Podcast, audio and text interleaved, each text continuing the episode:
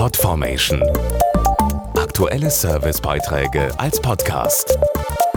Regelmäßige Infos und Tipps aus den Bereichen Gesundheit und Ernährung. Sagt Ihnen das Kürzel RLS etwas? Dahinter steckt das sogenannte Restless Leg Syndrom, das etwa 8 Millionen Deutsche betrifft.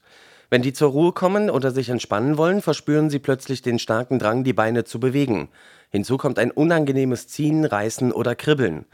Die Initiative Beine finden Ruhe will aufklären und Hilfe anbieten. Wie stark die Erkrankung die Betroffenen einschränkt, zeigt eine aktuelle Umfrage der Deutschen Restless Legs Vereinigung.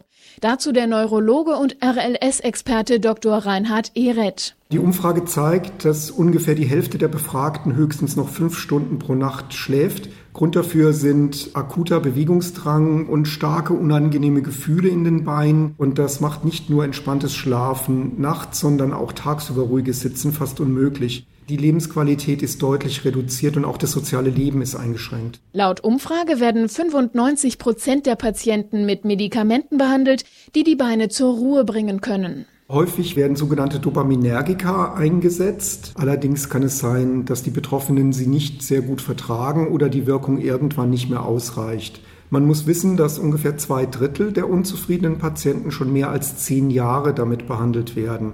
Seit vergangenem Jahr steht RLS-Patienten eine weitere zugelassene wirksame Therapie zur Verfügung. Bei Fragen wenden Sie sich am besten an Ihren Arzt. Mehr Informationen gibt es auf beinefindenruhe.de.